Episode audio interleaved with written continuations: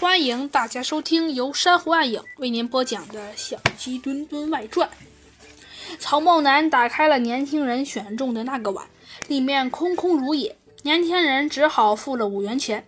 年轻人接着又玩了三次，可是每次都猜错了。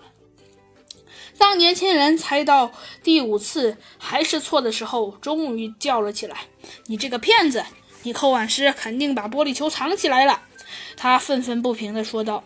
曹茂南却不动声色地打开了另外两个碗，玻璃球却好好的躺在右边的那个碗里。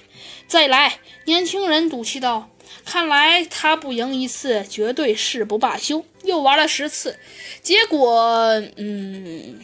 嗯，结果他赢了三次，输了整整七次。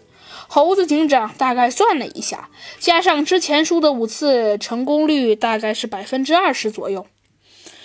嗯，如果你觉得不公平，我们可以重新来玩。你选定后，如果猜对了当然好，如果猜错了，那球一定在另外两个碗当中。